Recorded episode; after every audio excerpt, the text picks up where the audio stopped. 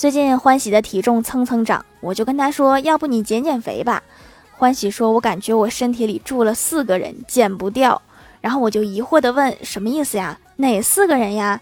他说：“他们是唐僧、孙悟空、猪八戒和沙和尚。